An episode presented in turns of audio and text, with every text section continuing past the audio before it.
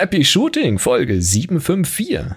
Ehrenvoll zertrümmert. Die heutige Folge wird euch präsentiert von enjoycamera.com.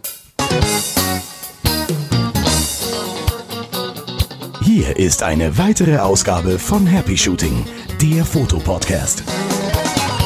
Moin Chris. Ei, ei, ei, ei, ja, ei, ja, ei, ei, ei, ei. In der Pre-Show ging es um Eier. Apropos Wer Eier, was Dienstag macht der Sahara-Staub bei dir? Es ist nicht so viel gekommen wie im Nee, Süden. ne? Also meine Eltern haben so richtig, haben so richtig viel gehabt. Wir nicht so. Wir auch. Bisschen. Und hier sind eure Moderatoren, Boris und Chris. Ich hatte den Eindruck, der Sonnenuntergang war ein bisschen mehr orange. Also wir hatten so einen Tag, wo, wo tatsächlich am Nachmittag mal plötzlich das Licht sehr warm wurde. Wo, war un- untypisch warm für die Tageszeit. Hm. Und ich hatte auf dem Auto so ein, habe ich jetzt, jetzt immer noch, ne, ich wasche das ja nicht so ständig, hatte ich Staub. Aber, aber da war vorher auch schon relativ viel Pollen drauf von irgendwelchen ja. Bäumen und so. Das heißt, ob das jetzt damit äh, zu tun hat, ob das Sahara-Staub war oder nicht. Ich habe es nicht unter dem Mikroskop untersucht. Ja, hat sich bei mir auch nicht persönlich vorgestellt und da mein Auto meistens in der Garage steht, habe ich da nichts von mitgekriegt. Mhm. So Außerdem ist dein. Auto, nee, Moment, das ist, das ist weiß dein Auto. Das hat ja dann. Äh, Das hätte ich gemerkt, wenn das orange wird. Sahara-Staub ist, ja, das ist eher warm, rot fast schon teilweise. Weil, weil rostig. Rostig. Weil, Genau. Ja. Ähm, wir haben heute wieder eine lustige Sendung für euch. Happy Shooting, der Fotopodcast. Ähm, und zwar, muss mal schauen. Ähm, Mit einem Startblock. Ich sollte ja, dich dran erinnern. Themen. Wir haben Themen. Wir reden heute. Wir haben wieder einen Basics-Blog am Anfang, dann äh, ein bisschen Feedback, ein Buchprojekt, äh, Kamerafirmware, ähm, was haben wir denn noch? Ein, ein tiefer Blick hinter die Kulissen von diversen Dingen und ein Objektiv im Weltall. Wir Cool. haben auch hier live äh, Menschen, die mitmachen, die uns hier begleiten. Das ist einmal natürlich auf YouTube im Chat. Hallo YouTube. Ähm, dann aber auch auf, äh, auf dem Slack, auf dem Happy Shooting Slack im Kanal Dienstags 18 Uhr. Auch da ein fröhliches Hallo. Und ähm, ja, dann reden wir hier über die Fotografie und solltet ihr Fragen dazu haben, in welcher Form auch immer, dann werft uns die gerne über den Zaun. Wir haben zum einen auf äh, unserem Slack einen Kanal, der heißt HS Fragen. Da könnt ihr jederzeit Fragen einwerfen und auf Twitter das Hashtag HS Frage.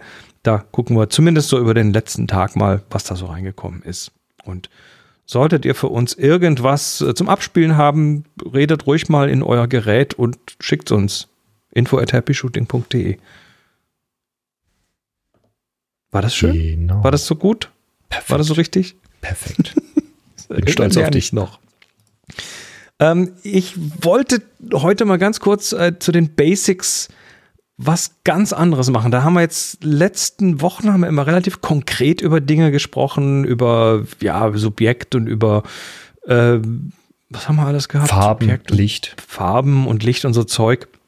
Ich möchte heute gerne mal ein bisschen ein, äh, ein Metakonzept hier besprechen. Und zwar geht es um das Thema Fehler machen. Und äh, wer, wer so frisch mit Fotografie anfängt, der hat oft, also das habe ich, den Eindruck habe ich zumindest in Diskussionen auf Workshops oder auch online, ähm, da ist oft so dieser, dieses, dieses, ich mache jetzt, ich möchte keine Fehler, ich möchte alles richtig machen. Mhm. Helft mir mal, alles richtig zu machen. Und generell ist das ja auch in Ordnung, aber ähm, Fehler machen ist auch wichtig. Fehler machen ist sogar richtig wichtig.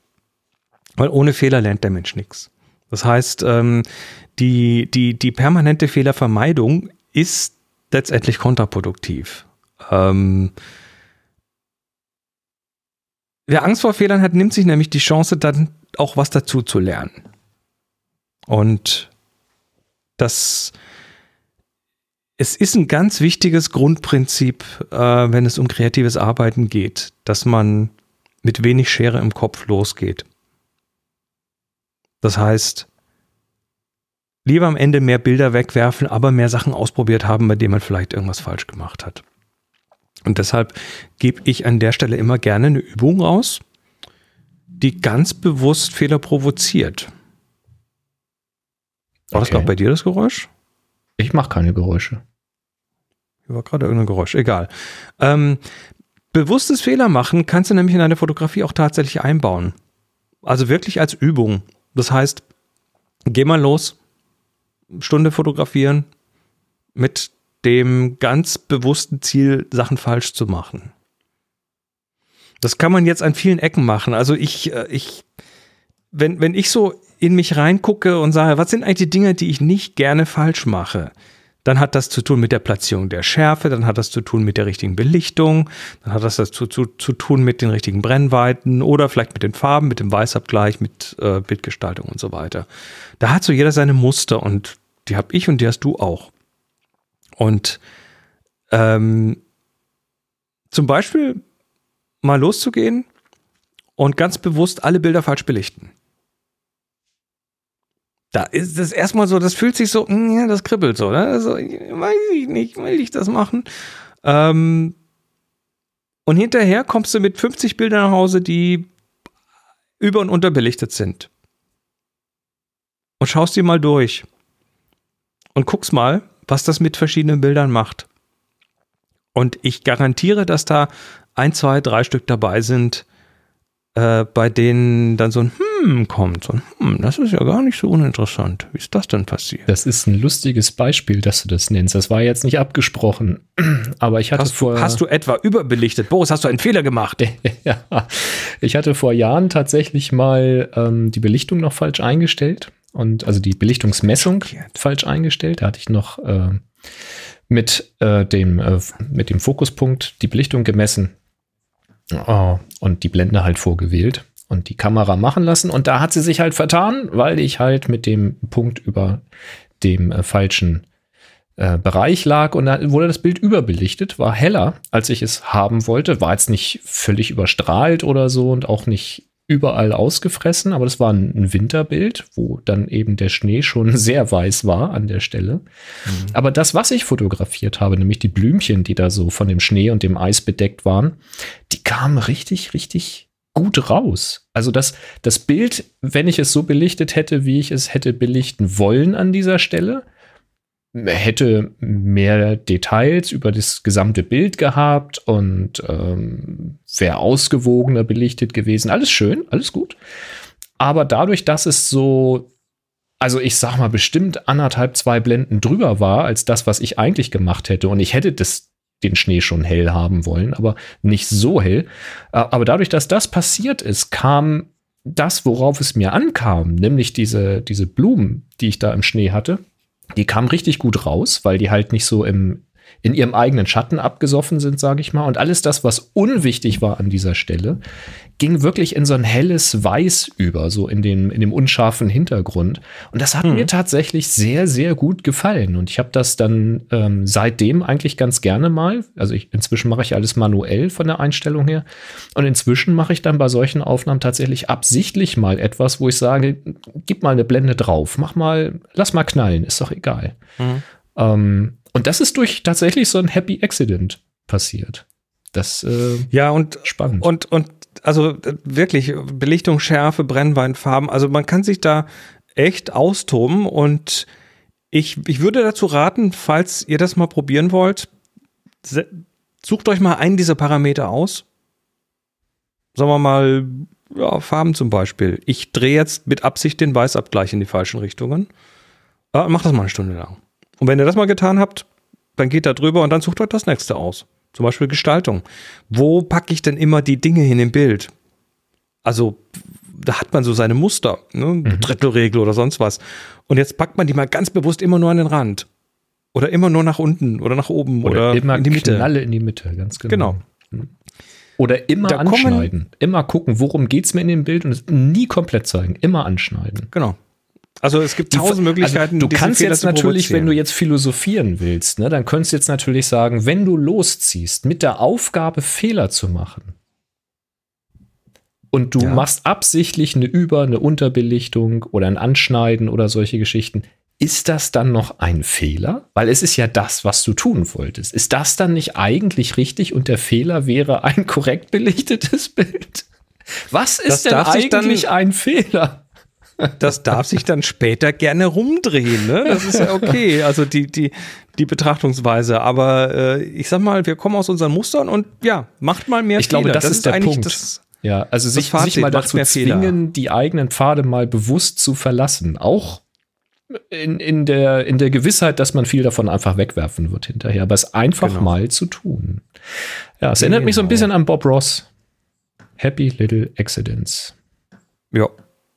Nur, dass wir mit der Kamera nicht so schön die Pinsel säubern können, wie er das immer macht. Oh, du kannst deine Kamera schon mal in Verdünnung kippen und Ba, ba, ba, ba, ba, ba, ba, ja, gut, brauchst Nee, halt ein das neues nicht, Objektiv. Dann. Mein Gott, kann man mal machen. Sehr So. schön. Ja, Fehler. Sehr schön. Der Florian hat uns Feedback geschickt. Und Oh ja. zwar. Äh, du ähm, erinnerst dich, äh, Gewinnerbild äh, zerstört. Das war das Objektiv, das äh, Sigma-Objektiv, wo wir gesagt haben, das ist so ein bisschen Ah, was grau meliert, auseinandergefallen war, ja. wo Mhm. dann hinten quasi äh, das Bajonett abgeschert war. Ähm, Mhm. Da hatten wir so ein bisschen spekuliert oder hat das absichtlich auseinandergeschraubt oder so. Ähm, hat mir geschrieben, weil ich muss ihm ja hier noch diese unfassbar große Libelle noch zukommen lassen. Ich weiß noch nicht wie. Ähm, aber ich schaffe das. Ich finde noch einen großen Karton, keine Du Sorge. bist eine Spedition, du brauchst eine Spedition. Ja, ja, ich mache das mit äh, in, in einer Rolle oder so. Mal gucken. Ähm, jedenfalls, jedenfalls hat er geschrieben: Hallo Boris, hallo Chris. Zuerst einmal vielen Dank für euren wöchentlich sehr informativen und unterhaltsamen Podcast. Ich höre euch jetzt seit drei Jahren und warte jedes Mal am Wochenende schon auf die nächsten Podcasts. Dankeschön. Ähm, da freut es mich umso mehr, dass ich bei der Aufgabe gewonnen habe. Ich finde es im Übrigen super, dass ihr die Bildbesprechung der anderen TeilnehmerInnen wieder eingeführt habt. Das ist ein Mehrwert für alle TeilnehmerInnen. Das Gendern mache ich gerade on the fly. Ähm, zu An meinem diesem, Foto. Diesem, ah, ah, ah, stopp, stopp, an diesem Punkt äh, möchte ich noch darauf hinweisen, dass wir alle 14 Tage die locker fluffige Fotoshow mit Boris und Chris machen. Und da besprechen wir ganz viele Bilder. Na klar. Da ist live, live hier Bilder, Ja. die könnt ihr dann auch live einreichen und wir äh, gucken die auch während der Sendung an. Das ist wieder in einer Woche am Mittwoch, den 30. Wir könnten auch drüber nachdenken, HörerInnen Bilder zu bearbeiten. Na, wir müssen mal gucken, was wir in der Sendung noch machen. Nein, die, weiter hier in den Text. Erstmal sind wir hier. Ihr hattet ja gemutmaßt, wie es zu der Zerstörung gekommen ist oder ob ich das Objektiv nur zerlegt hatte. Leider ist das Objektiv inklusive anhängender Kamera wirklich bei einem Shooting kaputt gegangen. Na, wenigstens im Einsatz ehrenvoll zertrümmert worden, finde ich gut. Ähm, beides war auf einem Stativ montiert. Wir haben die ersten Produktbilder geschossen und kurz an dem PC ein paar Meter entfernt, an den PC ein paar Meter entfernt gewechselt. Leider ist währenddessen im Vorbeigehen einer meiner Kollegen gegen die Kamera und das Stativ gestoßen. Dabei ist die Kamera auf den Boden gefallen.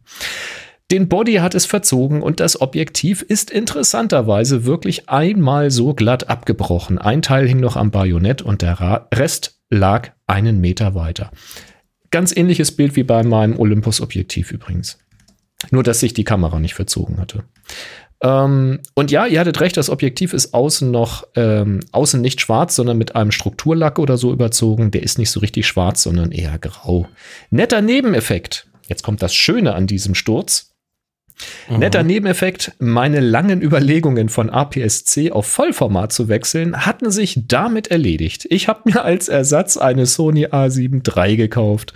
Viele Grüße und noch weitere tolle Folgen mit ähm, von und mit euch, Florian. 321 Happy Shooting. Ja, wenn so eine APS-C-Kamera zu Boden stürzt, dann kann man sich schon mal eine Vollformat als Ersatz anlachen. Ja, Huch, ich musste das. mir eine neue Kamera kaufen. Ja, zwangsweise. Es ging ja nicht anders. ja, es hat sich ja quasi aufgedrängt. Finde ich toll. Das ist so, ich mag diese Feedbacks zu den, ähm, zu den Bildern immer sehr, sehr gerne. Ähm, danke für die tolle Geschichte. Hat mir wirklich gut gefallen. Jo. Ähm, ich habe noch eins aus der Community. Mhm.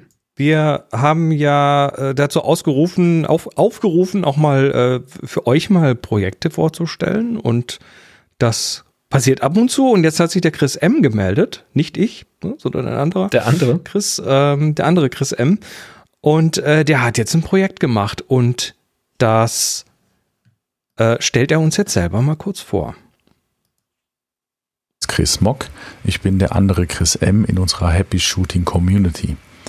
Die letzten anderthalb Jahre habe ich an einem Projekt gearbeitet, das nun unter dem Namen 8x8 erschienen ist. 8x8 ist ein Fotobuch, das von einem Musikalbum begleitet wird. Das auf 100 Stück limitierte Buch beinhaltet acht Serien mit jeweils acht analogen Polaroid-Fotografien. Jede Serie ist das Porträt eines Ortes, das durch die Musik um eine Dimension erweitert wird. Der Heimatort in der Schweiz und das Familienhaus in Koblenz, ein verlassenes Hotel, in dem die Parteispendenaffäre der CDU losgetreten wurde, bis hin zu wundersamen Orten in der Natur. Farbig und schwarz-weiß. Jede Serie wird von einem Musikstück begleitet, das mit Hilfe von Umgebungsaufnahmen direkt mit dem Ort, an dem die Fotos entstanden sind, verknüpft ist. Wer mehr dazu wissen möchte, wird im Vorwort des Buches fündig. Geht einfach mal auf www.chrismogfoto.com. Den Link findet ihr bestimmt in den Show Notes. Das Wichtigste zum Schluss. Pro verkauftem Buch spende ich 20 Euro an Ärzte ohne Grenzen, die aktuell auch in der Ukraine helfen. Wer sich also für Fotografie und Musik interessiert oder ein besonderes Geschenk für jemanden sucht und dabei auch noch eine gute Sache unterstützen möchte, der darf nun zuschlagen. Jetzt wünsche ich euch viel Spaß mit dem Rest der Folge und verbleibe mit einem 3, 2, 1 Happy Shopping, Happy Shooting. ja, das ist ein ziemlich cooles Projekt. Ähm, ich bin jetzt nur gerade auf seiner Webseite auf, dem, auf der Suche nach diesem Projekt und finde es da nicht. Hm, das ist äh, nun ja. Ist nicht da, hm. aber ähm, der Link ist auf jeden Fall in den Show Notes und vielleicht tut das noch rein. Unter Projekte finde ich es auch nicht. Kommt vielleicht noch. Oder? Vielleicht sind wir zu früh. Nö. Wahrscheinlich sind wir zu schnell. Ja, aber äh, Projekt aus der Community auf jeden Fall ähm, ziemlich cool. Also Polaroids mit äh, mit mit ähm, Musik dazu, also mit einem Album dazu, das er auch gemacht hat. Mhm. Ähm, die Kombination ist geil. Ja, auf jeden Fall. Also quasi audiovisuell. Ah, warte mal. Hier im Show, im Store, wenn man auf den Store geht, dann findet man's. Ah. ah man muss nur äh, an der richtigen Stelle gucken. Ah. Das würde ich von der Homepage, nur als Tipp, das würde ich direkt von der Homepage ja, auf jeden direkt. Fall. Das ja, ist, äh, wenn du was, wenn du willst, dass die Leute sehen, dann musst du sie noch sichtbar machen. genau. Ja. Quasi in die Sehr. Fresse drücken.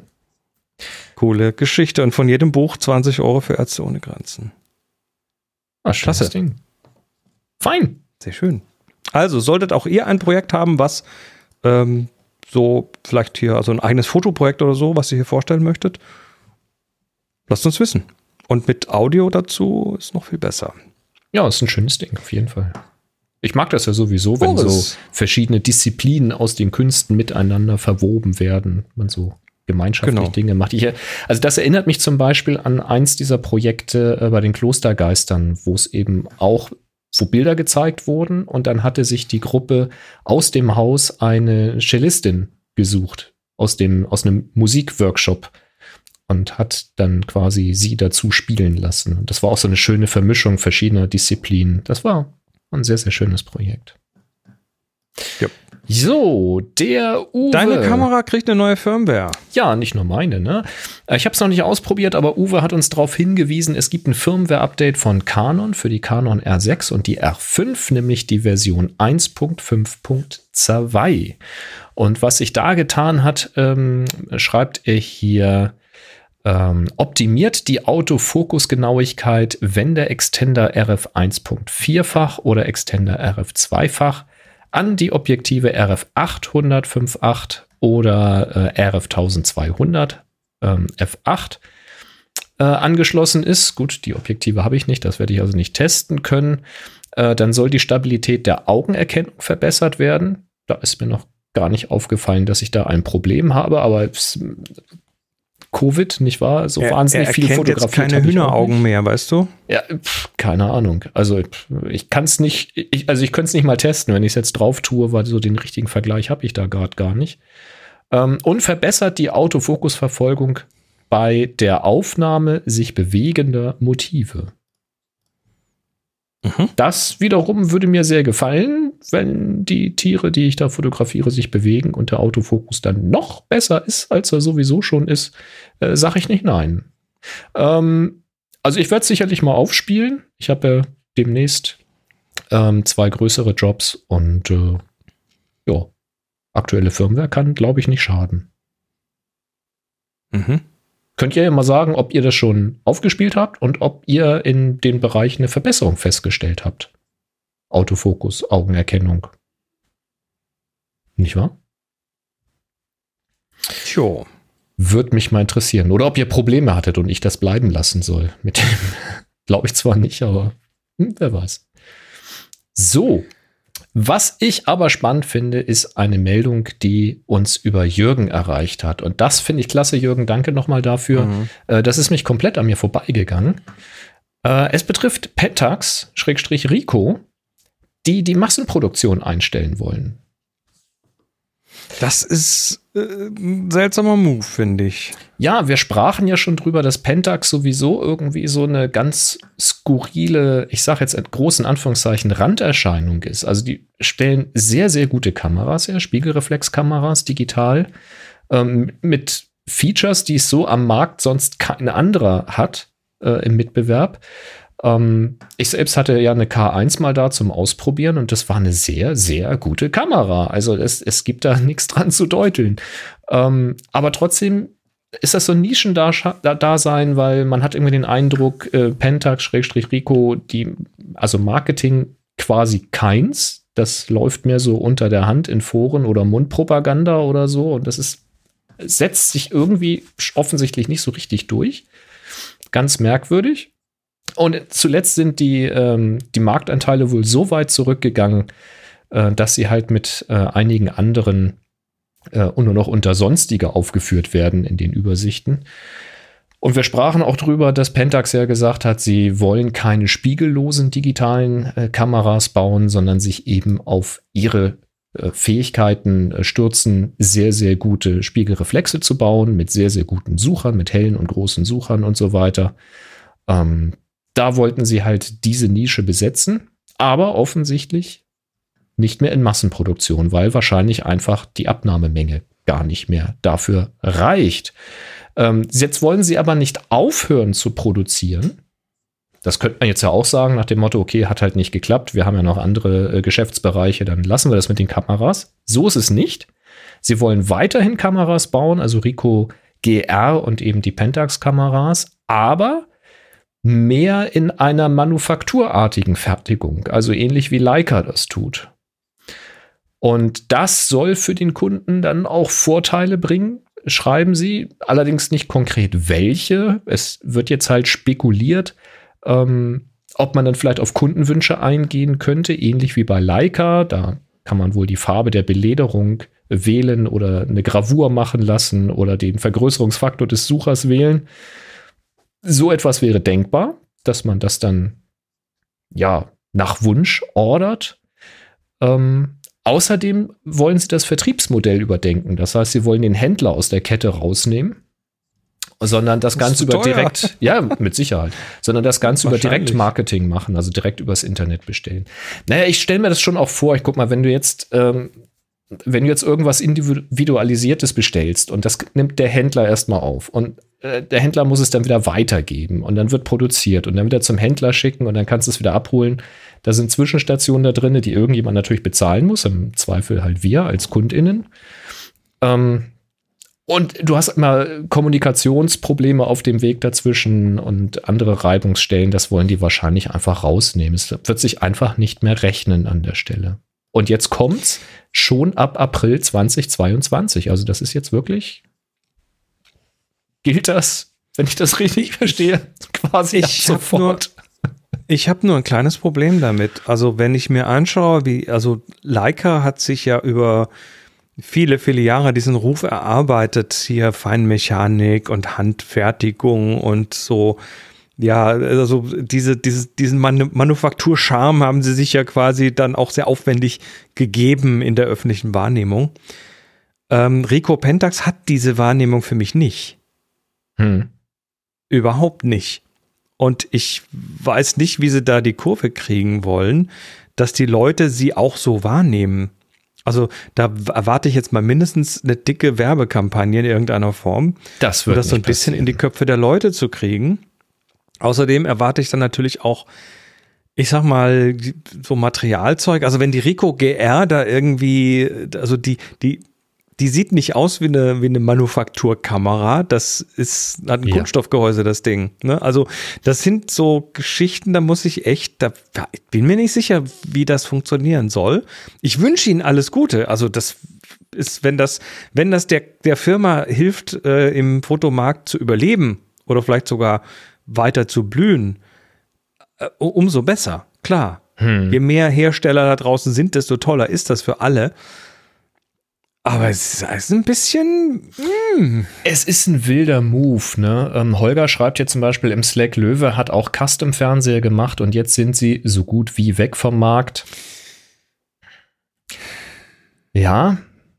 Also mein Schwiegervater hatte auch mal so einen Löwe-Fernseher, ziemlich geiles Gerät seinerzeit. Ähm, ja, und ein paar Jahre später hat man irgendwie fast nichts mehr von denen gehört. Das war auch sehr, sehr schade.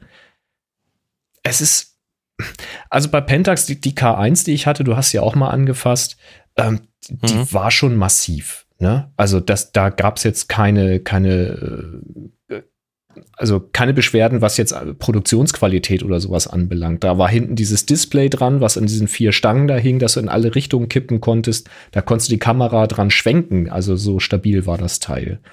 Ähm, das war schon ein Panzer, das Ding.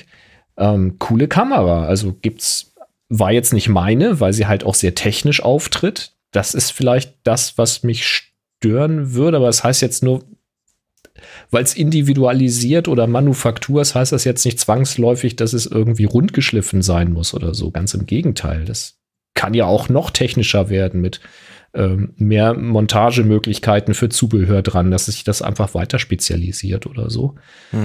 Allein mir fehlt der Glaube, weil wie du schon sagst, es müsste jetzt eigentlich irgendwie großes Marketing losgetreten werden, dass da jetzt halt irgendwo ein Premium-Player äh, sich etabliert mit äh, Individualisierungswünschen. Guck mal, ich wäre der Erste, der wahrscheinlich sagen würde, wenn ich das Gehäuse Kupferfarben kriegen könnte, ja, vielleicht schwach werden könnte. Du erinnerst dich, als ich mal jemanden gesucht habe, der mir meine Olympus lackiert.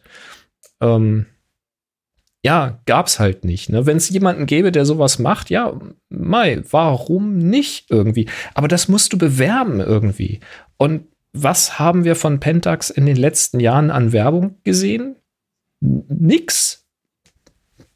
Also, ich weiß nicht, ob die das, ob die das nicht können, ob die das nicht wollen. Also, wer dem Boris, wer dem Boris eine Kupferkamera baut, soll sich bitte melden. Gerne. Ja, ja. Nimm auch ein Messing-Objektiv Naja, oder so. Was ich lustig fand, der Jürgen schreibt noch einen Kommentar dazu. Er sagt nämlich, werden die Kameras nicht schon seit Jahren mehr heimlich in einem kleinen Keller in Tokio produziert? Und tatsächlich fühlt es sich ja ein bisschen so an. Ne? Also, was denkt ihr dazu? Ist das nochmal das letzte, die letzte Meldung vorm Ende oder könnte das tatsächlich ein neuer Start sein? Hm, Ich, wünsche Ihnen alles Gute, weil ich hoffe, einen neuen Start. Firmen, die den optischen Viewfinder äh, hochhalten, die sollen bitte Ja. belohnt werden. Und es sind, es sind tolle Kameras mit diesem Astro-Tracking, ähm, diese ganz, ganz kleine Rico GR, die du so in die Jackentasche stecken kannst. Das sind richtig, richtig tolle Kameras, Leute. Das ist, ähm, das wäre schade, wenn die verschwinden, wirklich. Das, ja. Naja, vielleicht müssen sie einfach auch schrumpfen, weil diese Dinger hier, die hier, Ja, diese, diese. Glasrechtecke in unseren Taschen halt ihnen ganz die gewaltig werden viel abgraben. Ja. Kommen wir zu einer anderen Fotografie, nämlich der Instant-Fotografie. Gerne. Und zwar äh, gibt es eine Website, die da heißt Scan of the Month. Was machen die? Sie scannen. Sie scannen aber nicht mit irgendwas, sondern sie scannen Dinge mit einem CT-Scanner. Das ist ein Computertomographie-Scanner, der eigentlich aus dem Medizinbereich kommt oder da zumindest zum Einsatz kommt oft, wo man dann so in Leute reingucken kann. Äh, große Maschinen sind das. Und ähm, das sind ein paar Leute, die wohl so ein Ding haben oder Zugriff drauf haben und die scannen da Dinge damit. Und zwar zum Beispiel Okay. Kameras. Ach, okay. Ja. So, und jetzt kannst du hier in die Kameras mal reingucken. Und zwar nicht nur einfach irgendwie, sondern äh, das ist so eine Website, die das Scrollen wieder so interessant implementiert hat. Da kann man zum Beispiel mal in eine Polaroid 600 AF reingucken. Das ist eine alte, klassische Polaroid, so mit so einem Zuklappen oben, äh, Hm. zu, zu, Zuklappdeckel und ja, dann gucken wir die einfach mal an und dann scrollst du so und dann wird erstmal hier der Viewfinder gezeigt im Querschnitt und dann äh, siehst du unten die äh, Verkabelung für die, für die Batterie und dann siehst du oben die Blitzeinheit und dann Und sich während du die Seite scrollst, wird halt das Bild immer mitgedreht und Ändert hervor. sich Also da hat sich genau. jemand sehr viel Mühe für die Präsentation gegeben. Richtig, dann hat er, hat, haben sie hier noch eine Polaroid Go aufgemacht. Das ist die kleine, ne, diese, diese neue da. Ähm, die, die sieht nämlich dann hier, da kann man die Rollen drin sehen. Also alles so dreidimensional aufbereitet. Dann hier den Transportmechanismus an der Seite mit den Zahnrädern. Das sieht tatsächlich aus wie ein hinten. 3D-Rendering, aber es ist echt der Scan, oder? Es ist ein CT-Scan von der ja Kamera. Und äh, ich vermute tatsächlich auch, dass die die nicht zerlegt haben, sondern dass die die so im Kompletten da reingeworfen haben. Also so ein CT-Scan, der gibt dir schon interessante äh, Einblicke. Und dann haben sie hier noch eine, eine Fuji Instax, Ja. Die dann Schön. natürlich ähnlich, ähnlich aussieht von innen, auch mit den Metallrollen und so weiter. Ja, das äh, so viel dazu. Also da gibt es dann auch noch mehr Möglichkeiten, also mehr Dinge, die sie scannen. Also sie haben jetzt, ich glaube, es sind jetzt fünf oder sechs Sachen drin. Sie haben schon Gameboys äh, gescannt und AirPods und Essensverpackung? ähm, Essensverpackungen. Ja, da geht's dann eher um so, so Schraubverschlüsse in, in irgendwelchen Getränke. so wie die und quasi weiter. funktionieren. Oh, das ist ja witzig.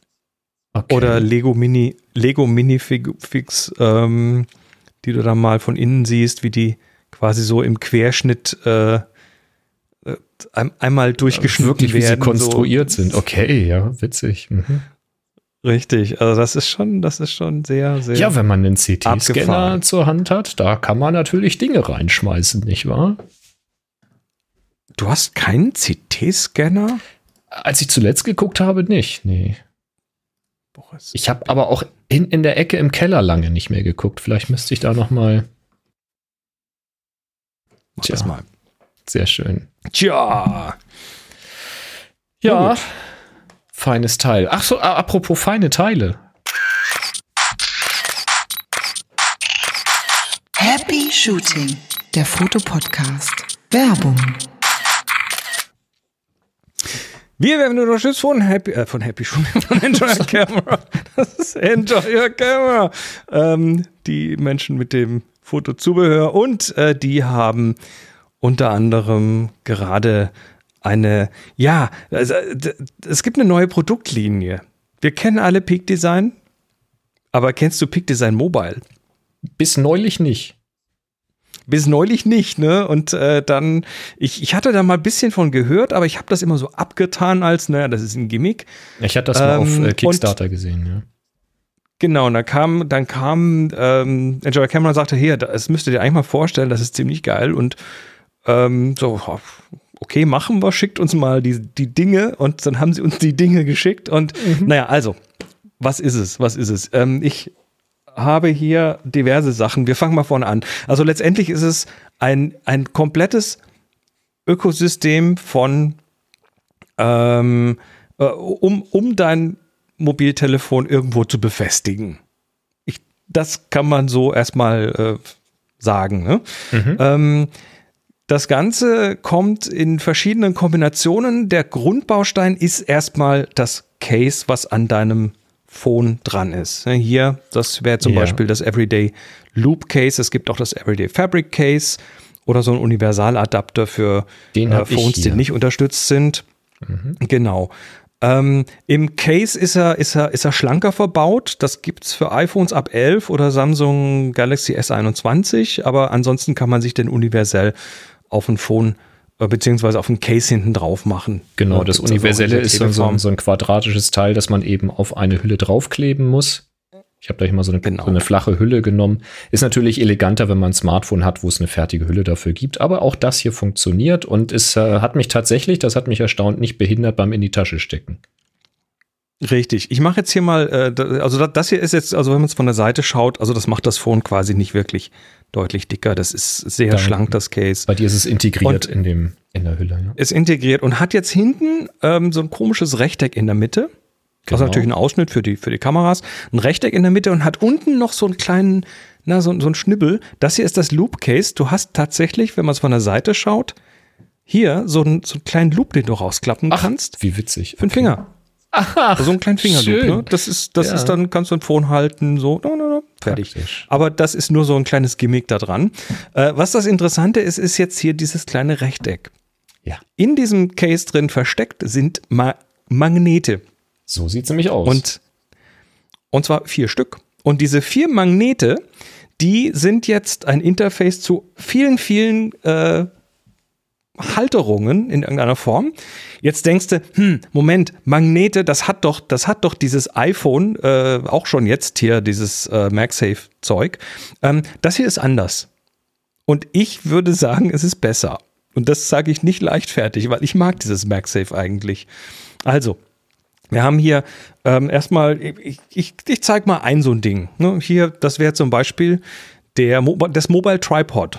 Ne? Das ist so ein bisschen so fast wie eine Kreditkarte, ein bisschen dicker, ist aus Metall hier. Ich mache mich mal ein bisschen größer. Das ist aus Metall hier. Und das klappst du auf und da klappst du einfach unten die Füße raus. So. Das ist jetzt ein bisschen, ja, so. Dann hast du hier so, so ein kleines Stativchen und da hängt dann dieses Phone einfach per Magnet dran. Man hört schon, wie das ran, ran schnatzt. das ist äh, sehr satt. Das hier fällt dir so einfach nicht runter. Und das ist jetzt nur magnetisch gehalten. Also das, das Zeug ist stärker als das, was Apple da macht. Und ja, genau, klack. ähm, und zwar waage, waagerecht oder, oder, oder äh, vertikal, horizontal. Also das, das rastet so im 90-Grad-Winkel ein. So weit, so gut. Also das Mobil-Tripod hier tatsächlich kleinhandlich, äh, übrigens mit ähm, justierbarer Friktion im, im Kugelkopf. Da ist ein kleines Werkzeug dabei, das ist hier Magnet. Also es ist ein geiles, geiles Teil. Ähm, so weit, so gut. Aber, und jetzt wird's interessant, ähm, wir haben da immer noch dieses kleine rechteckige, da, diesen Ausschnitt. Und wofür ist der da? Habe ich mich Ja, auch ich nehme mal hier gefragt. zum Beispiel, genau, ich nehme jetzt zum Beispiel mal das Creator Kit. Das Creator Kit hat eine Magnethalterung, hat unten einen AK Swiss Fuß und ein 5 1 Viertel Zoll ähm, Gewinde zum äh, Sachen festschrauben. Und genau, du hast da sowas ähnliches. Und jetzt nehme ich das und knall das mal hinten dran. Achtung, wenn ihr euch das anschaut, das hat hier so auch so ein Rechteck in der Mitte und das macht jetzt einfach mal klack und rastet ein. Ich, ich mache es nochmal akustisch. Achtung. So, und jetzt ist das Ding eingerastet. Und wenn ich das jetzt irgendwo festmache, wo es wirklich wackelt, ne, sagen wir mal, beim, beim, beim Motocross-Fahren auf Motorrad oder so, dann ist diese Halterung, also ich schüttel das jetzt hier und da fällt aber ganz sicher nichts mehr ab, weil das ist jetzt nicht nur magnetisch, sondern auch mechanisch verriegelt. Das hat hier so zwei so Knöpfe, die drücke ich zusammen und dann, ähm, also das findet sich da immer und, und ist fest und also ich bin sehr begeistert von dem Zeug.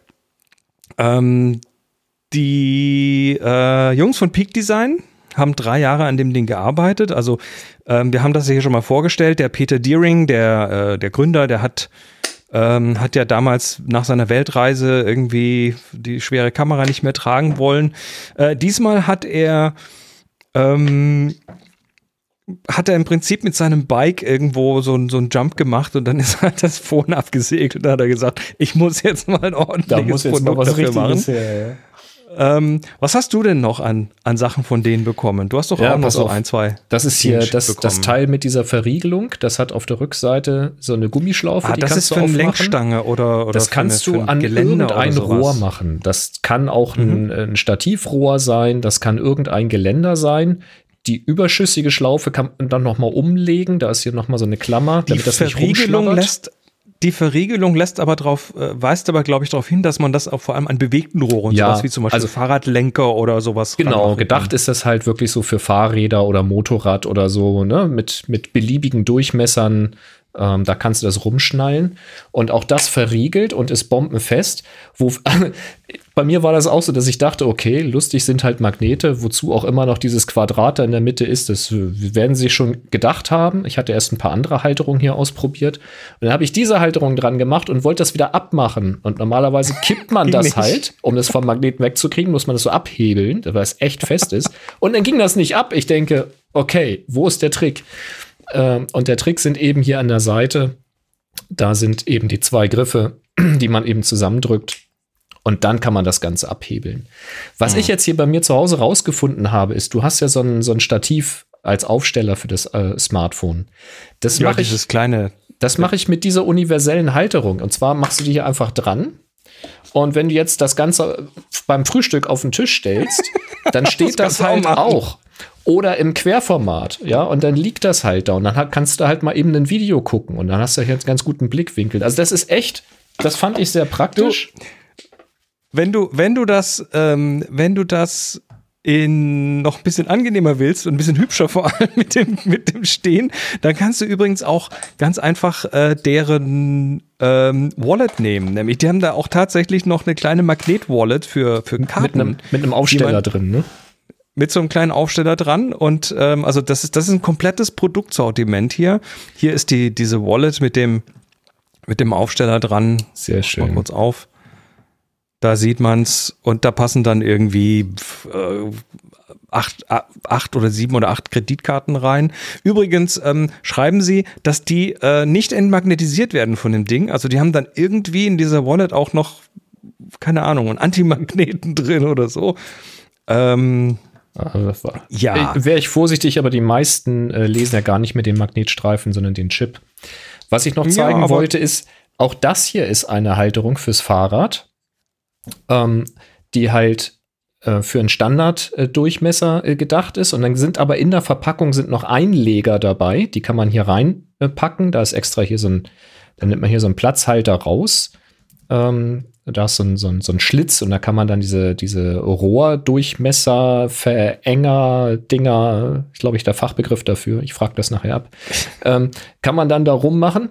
Und da muss man sich jetzt vorstellen, kann man das Ganze so machen, dass es halt in Fahrtrichtung flach vorliegt. Und dann kann man eben von oben auf sein Smartphone drauf gucken, Hoch- oder Querformat ist möglich.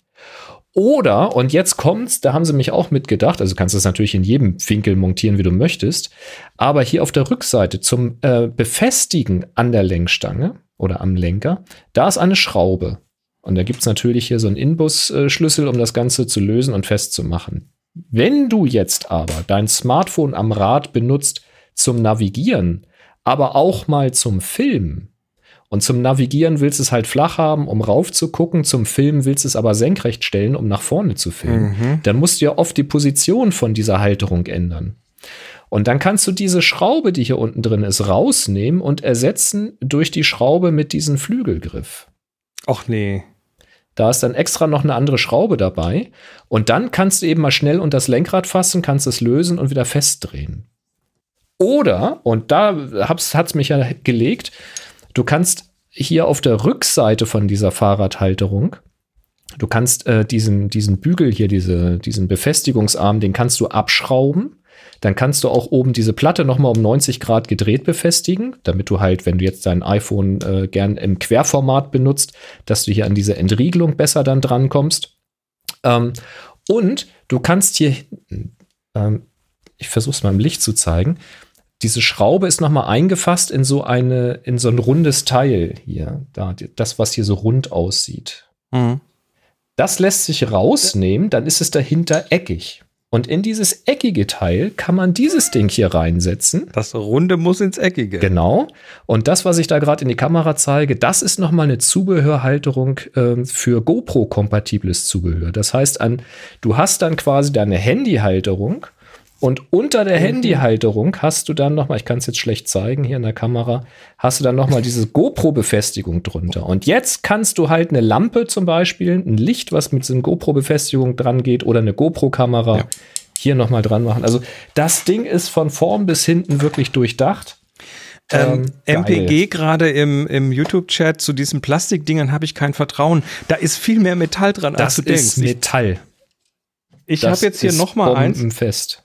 Ich habe jetzt hier noch ein, noch eins von den Teilen, was, äh, was, also das Peak Design Zeug ist ja, ist ja schlicht. Hier ist ein Wireless Charging Stand. Das ist tatsächlich ein, ähm, ups, das ist der falsche, ein, ein Stand, ein, ein, ein, ein Stativ, das aus dem Vollen gedreht ist. Also hier passt quasi mal eben irgendwie so ein, so ein Gerät drauf.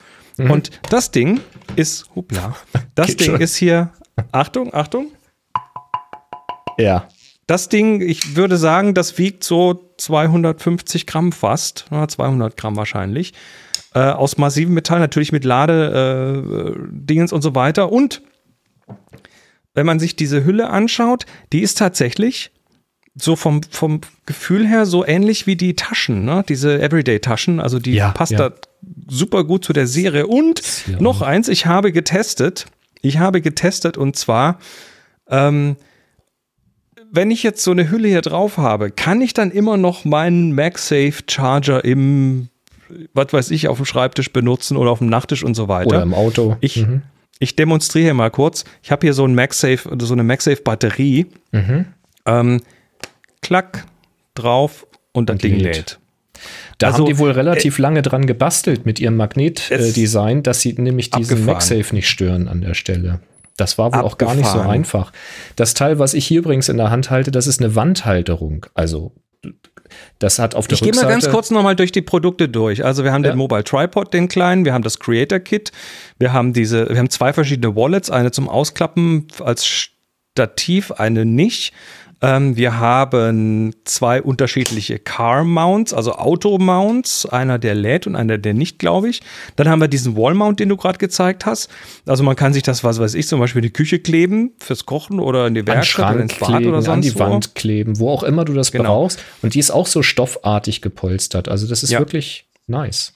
Dann gibt es einen Bike Mount, dann gibt es den Bar Mount, also das ist nicht für eine Bar, sondern das ist für ein, für ein, für ein Rohr, also sowas. Dann gibt es den mhm. Motorcycle Mount nochmal speziell, äh, was, was du dir an Helm machen kannst äh, und dann eben diesen Wireless Charging Stand und alles passt irgendwie in diesem System zusammen und äh, ist mit, äh, mit MagSafe kompatibel. Übrigens das Case hier, das ist auch noch mit den, mit den Ankerschlaufen kompatibel, also kannst du auch noch so eine Schlaufe dranhängen, wenn du möchtest. Mhm. Es ist ein abgefahrenes Zeug. Das und, ist wirklich äh, cool.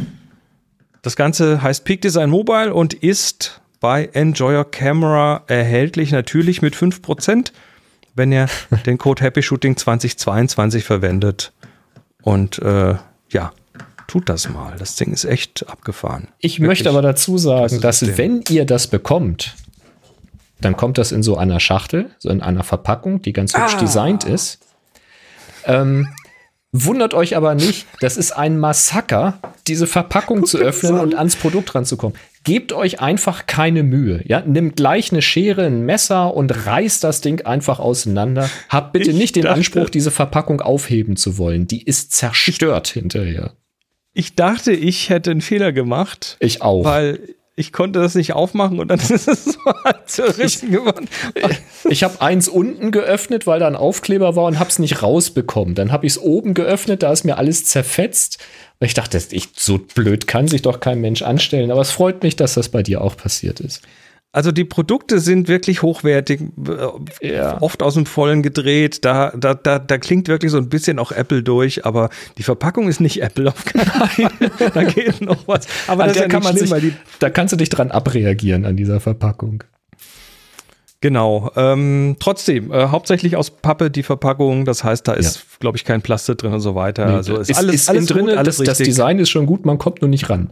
Also einfach aufreißen, genau. das Ding. Also, Pick Design Mobile bei Enjoy Camera mit dem Gutschein Happy Shooting 2022 kriegt ihr 5% Rabatt auf jede Bestellung und ähm, wir sagen Dankeschön. Recht herzlichen schade, Dank, dass, dass, ich das ausprobieren Schade, dass wir das wieder zurückschicken müssen. Müssen wir das zurückschicken? Ich glaube schon. Warum? Ich glaube schon. Weiß nicht. Und wenn ich das jetzt schon an die Wand geklebt habe? komme ich dann, dann vielleicht drum rum? Wir müssen mal reden. das.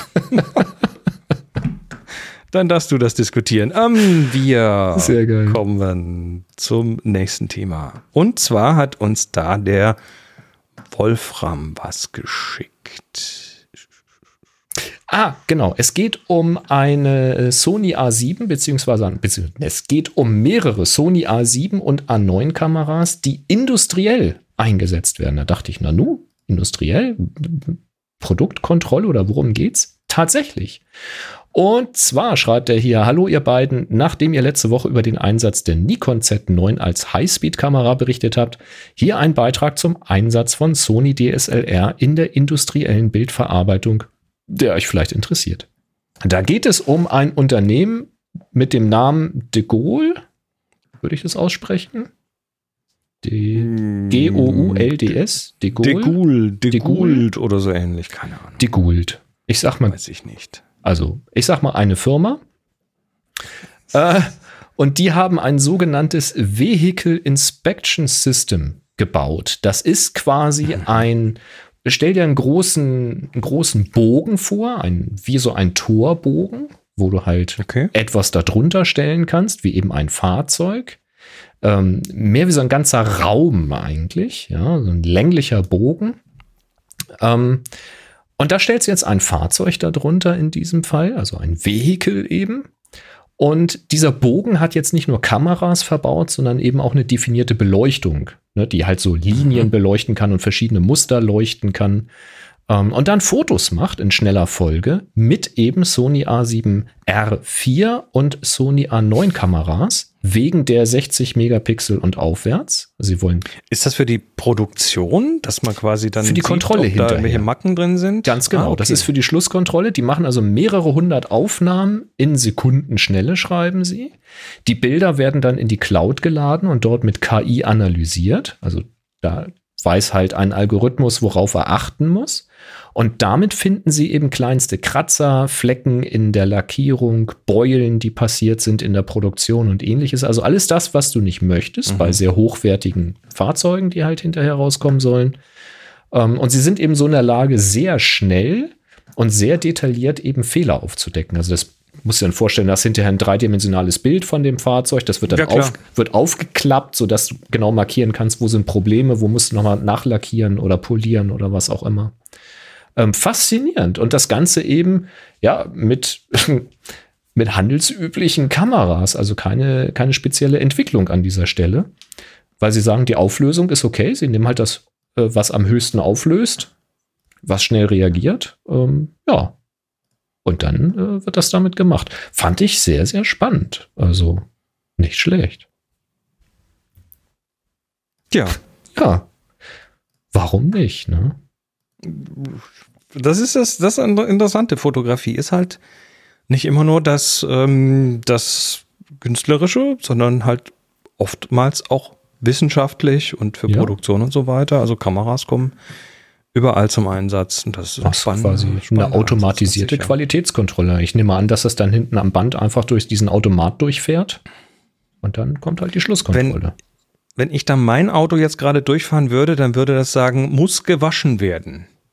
Möglicherweise.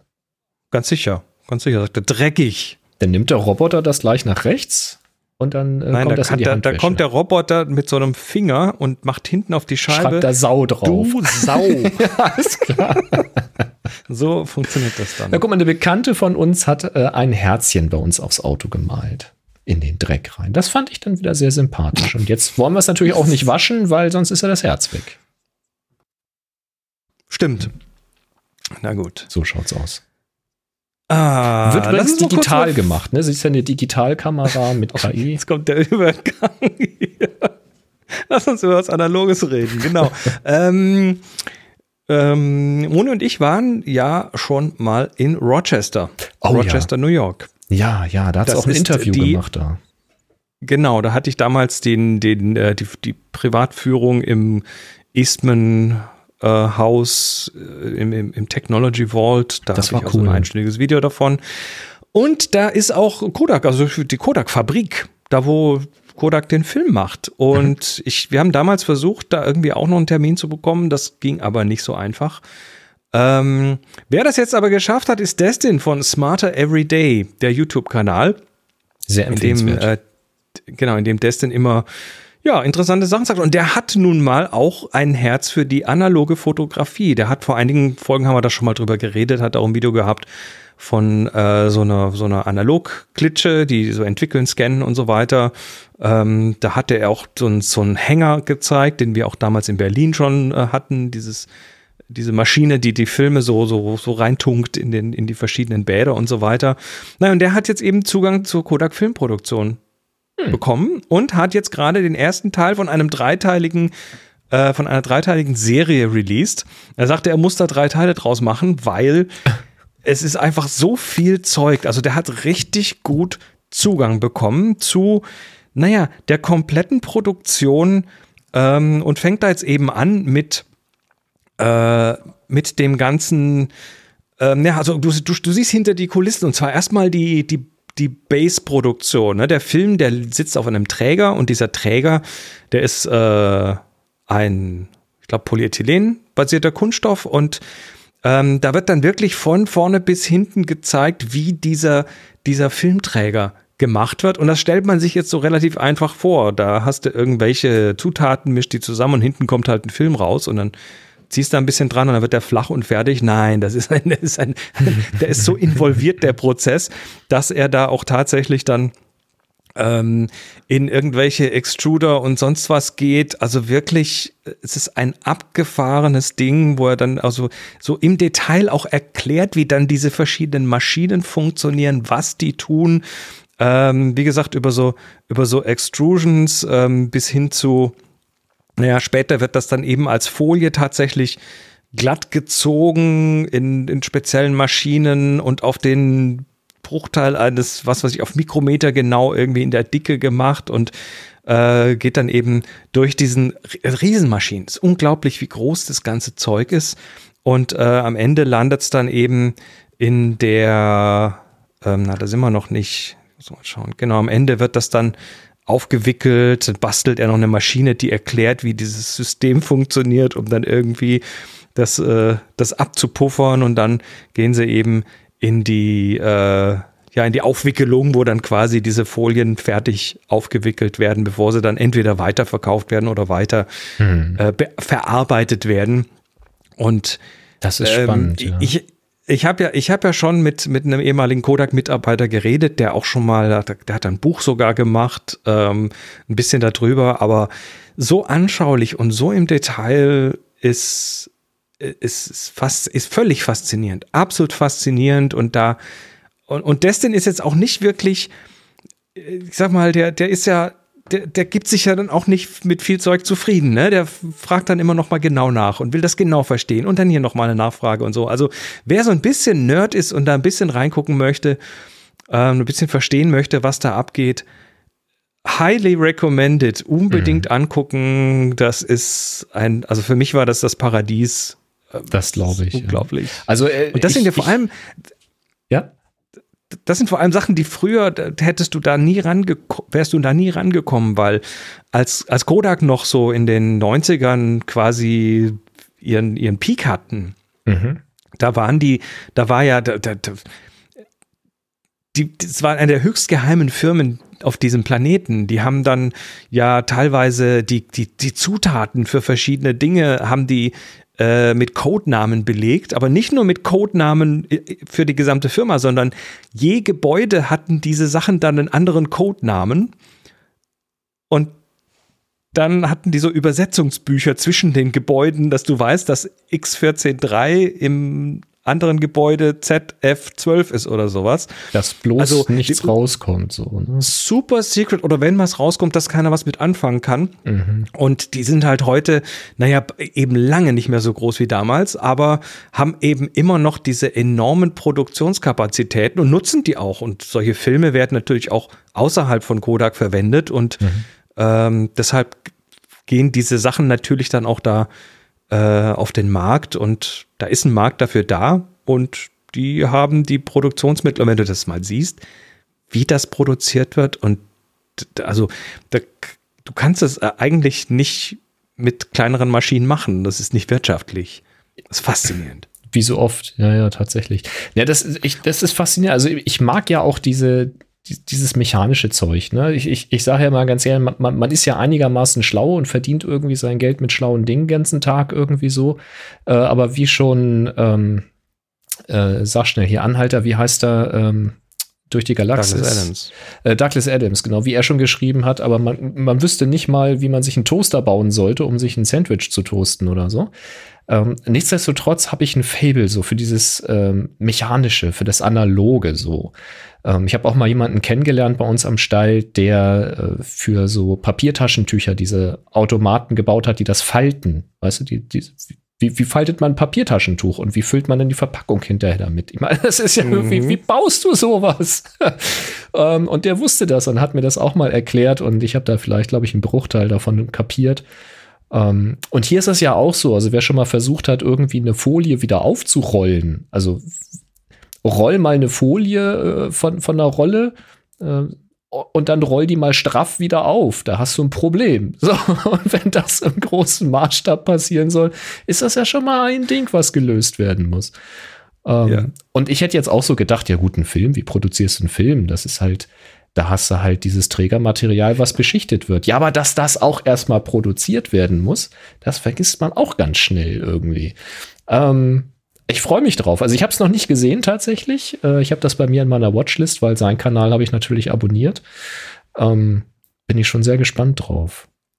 Macht Ich habe da kürzlich mal so ein, so ein sehr schönes Gedankenexperiment gehört. Da hat jemand, äh, meinte jemand, stell dir vor, ich wer war denn das? Ich weiß gar nicht mehr, wer das war. Stell dir vor, ähm, aus irgendeinem Grund würde alles, was wir als Menschen technisch, die technischen Errungenschaften würden alle verschwinden.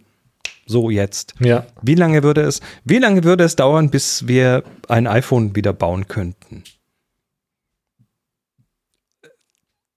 ja. Und so alles verschwinden, ne? Wenn alles jede weg Kunstfaser, jedes, jedes, Vergiss es. jede Kommunikationsstruktur, alles. ja, 2000 Jahre ungefähr. Ne?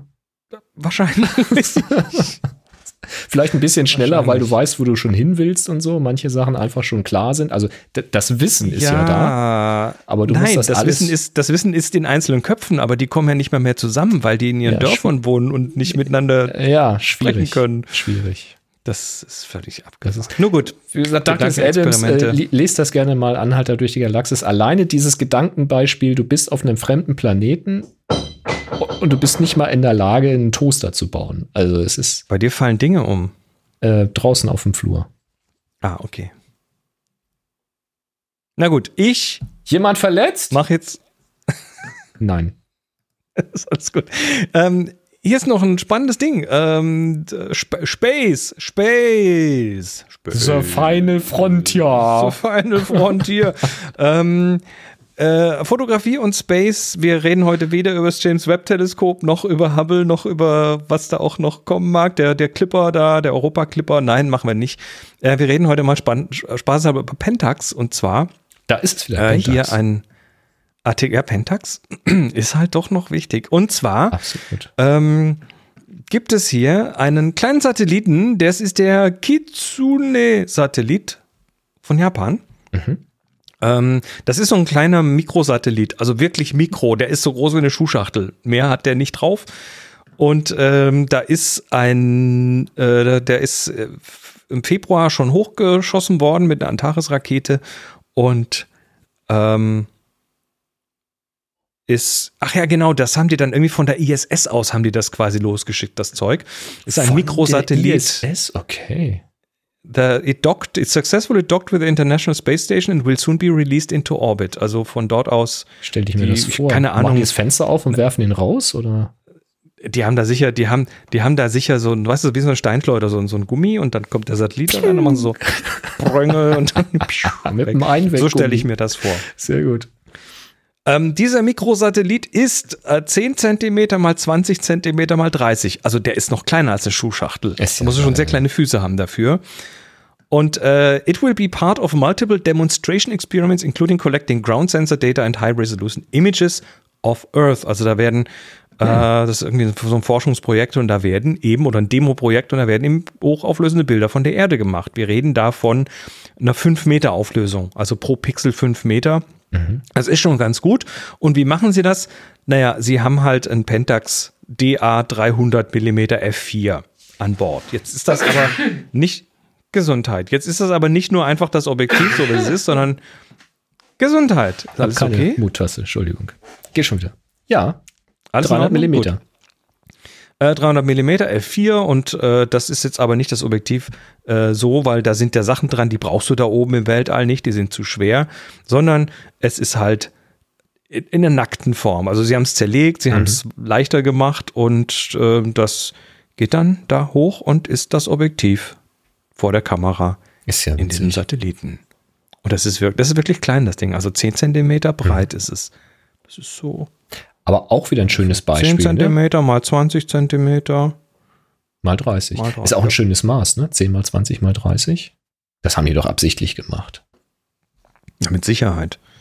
Ja, wahrscheinlich so Mikrosatelliten, die werden ja meistens von den Launch-Unternehmen vorgegeben, die Größen. Die haben dann so bestimmte Plätze in ihren Fairings, wo sie dann eben so wieder bei Teile der, bei der. Post. Ein Zentimeter mehr und es kostet halt Aufpreis. Ja, Small, Medium, Large. Das ist genau so ist das da. Mhm. Nee, du machst das bei den, ich glaube, du machst das bei, äh, nach Gewicht ist das, glaube ich. Du hast so, ein, so ein maximales Also Startgewicht Gewicht, und alles, was Ja, teurer ist, auch. kostet mehr. Aber Platz ist auch, naja, wie auch immer. Äh, Christian schreibt übrigens, das ist auch ein tolles Objektiv, auch hier auf der Erde. Ja, ja. Ja, und warum soll man es dann nicht benutzen, nicht wahr? Also warum irgendwas Spezielles Ja. teuer entwickeln lassen für so einen äh, einmaligen Einsatz? Warum nicht etwas nehmen, was schon da ist? Also ich finde das echt cool. Ist es auch. 321 Dezimeter, genau. Das haben die für uns gemacht. Quasi Happy Shooting im Weltall. Damit sind wir offiziell im Weltall. Genau das ist es nämlich. Das sind Happy Shooting Fans, die das gebaut haben. So sieht's nämlich aus. Und zwar einer von den fünf Pentax-Usern. Ja, jetzt wird dann Schuh draus wegen der Schuhbox. Verstehst du? Alles ergibt plötzlich einen Sinn. Wo sind meine Tabletten? Ich merke das schon. Ähm, lass uns noch mal im, im, im Space bleiben. Und zwar ähm, haben wir äh, doch noch James Webb News. Natürlich Warum haben wir auch das. nicht, ne? Oh, Das das, ist ist aber sehr, sehr gute News. Oh, erzähl. Das Ding ist da oben unterwegs. Und äh, wir haben ja gesagt, das braucht jetzt irgendwie ein paar Monate, bis alle Spiegel kalibriert sind und bis alles irgendwie eingerichtet ist. Äh, war eine glatte Lüge. Das Ding schickt schon Bilder. Ja. Fotos gemacht. Geil. Und zwar, ähm, naja, wir haben hier zwei Stück, ähm, die, die tatsächlich hier rausgefallen sind. Das sind jetzt keine, na, ich sag mal, das sind jetzt keine ähm, ähm, Himmelsbeobachtungen, Weltallbeobachtungsbilder, sondern es sind Engineering-Bilder. Das heißt, die haben jetzt die erste, das erste Instrument haben sie jetzt, glaube ich, schon durchkalibriert und äh, haben jetzt das erste Bild äh, zurückgeschickt. Mal, ich mach das mal ein bisschen Ja, sie haben die größer. Spiegel ja So, schon da fein kalibriert, ne? Das ist ja, das hatten ja, ja beobachtet. aber sie müssen das jetzt irgendwie für, für alle der drei Instrumente müssen sie es noch richtig einstellen. Für Hm, eins okay. passt jetzt schon. Okay. Und was haben sie gemacht? Sie haben das James Webb äh, auf, auf einen sehr unbedeutenden, unwichtigen Stern gerichtet, aber einfach Arme. mal so das Ziel und haben äh, ja tief ins Weltall geguckt und es ist halt nicht nur der Stern mit dem übrigens jetzt diesem Diffraktionspattern, was man sieht. Das ist jetzt das typische Diffraktionspattern. was, was, auch erwartet äh, war, natürlich. In der, was erwartet war und so Simulation. weiter. Nicht nur das, sondern man sieht halt im Hintergrund so ganz unauffällig irgendwie noch irgendwie 100 oder noch mehr Galaxien, die da noch da hinten irgendwo so einfach so rumhängen. Und das sind halt Sachen, die, die sehen wir gerade zum ersten Mal, weil Hubble ist nicht gut genug, um so Zeug zu zeigen. Das ist also, Und die sind Jetzt- scharf.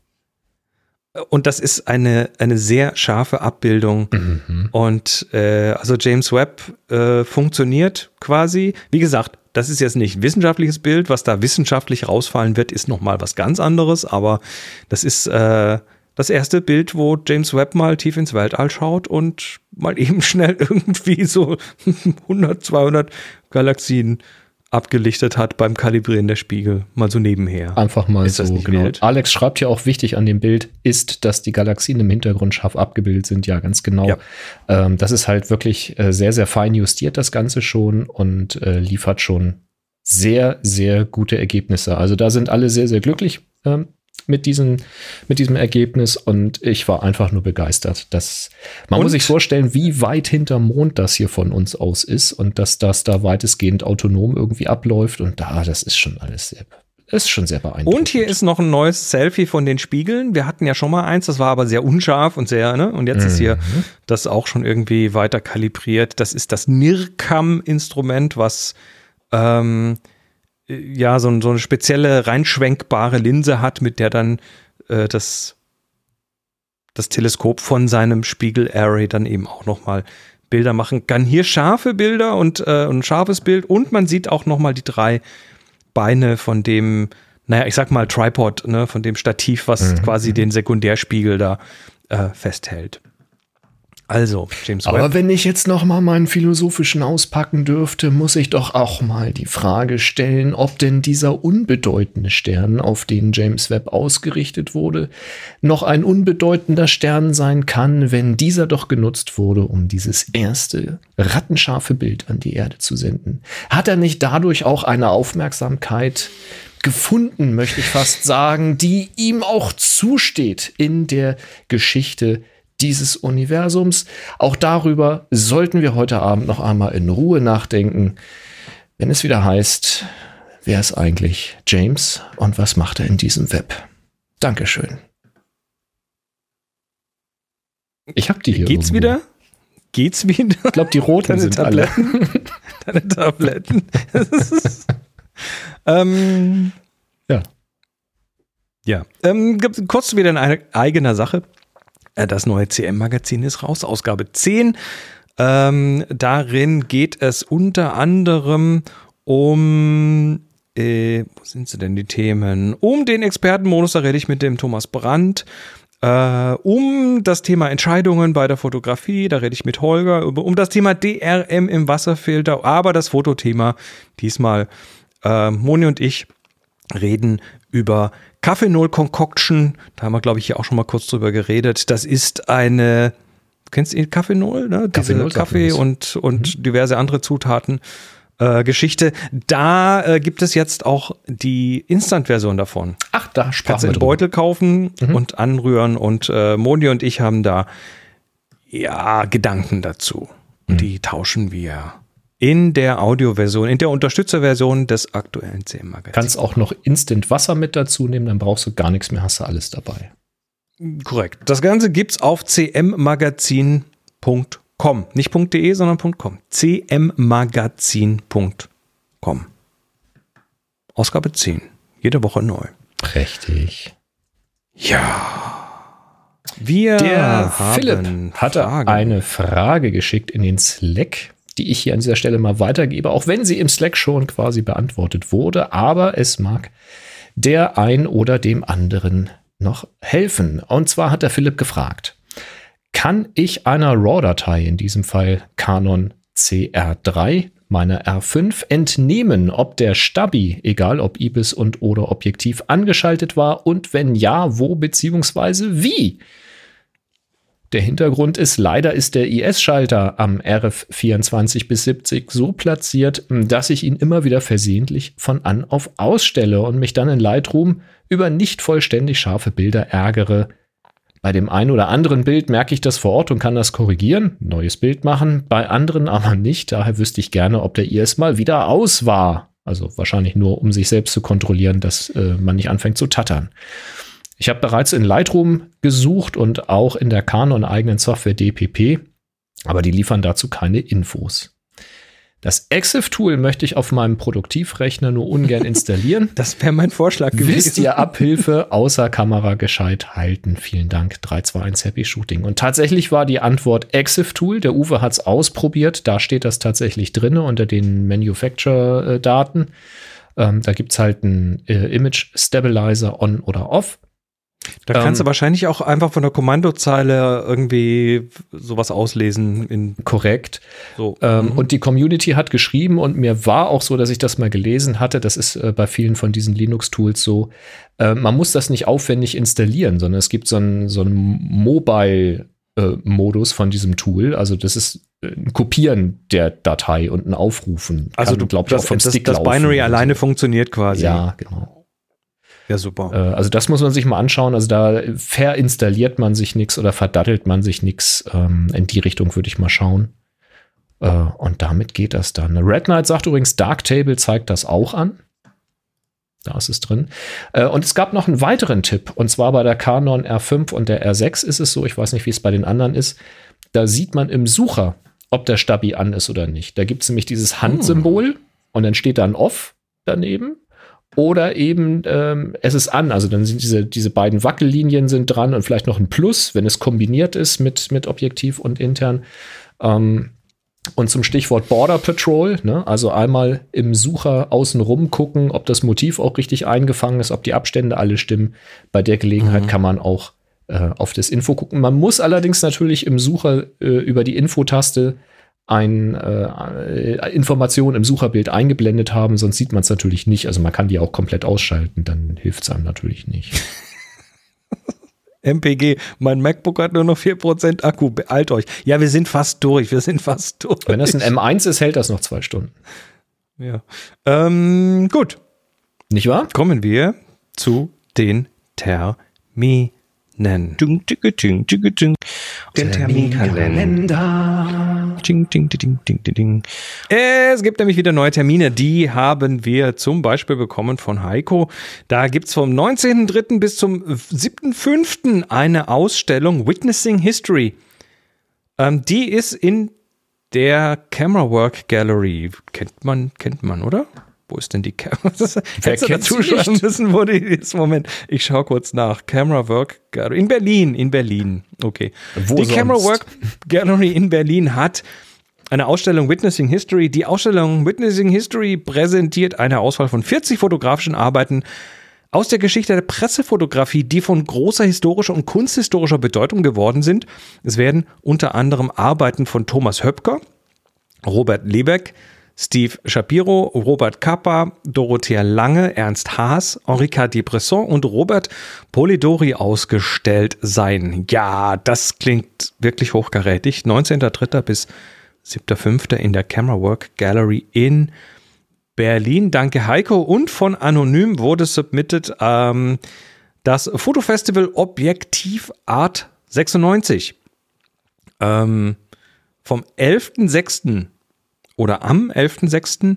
der gemeinnützige Fotoclub, äh, genau, in Witten. In Witten. Der gemeinnützige Fotoclub Objektiv Art 96 ist mit über 110 Mitgliedern der größte Fotoclub im Ruhrgebiet. Am 11. Juni 2022 veranstaltet der Fotoclub ein Fotofestival, bei dem neben einer Bewirtung auch Aktionen für die BesucherInnen stattfinden, so unter anderem ein Fotoshooting mit Oldtimern, Bodypainting mit Schwarzlichtfotografie, Fotowalks, auch für Kinder und Jugendliche und vieles mehr.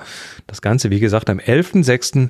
in Witten. Links und so weiter findet ihr auf happyshooting.de slash Terminkalender.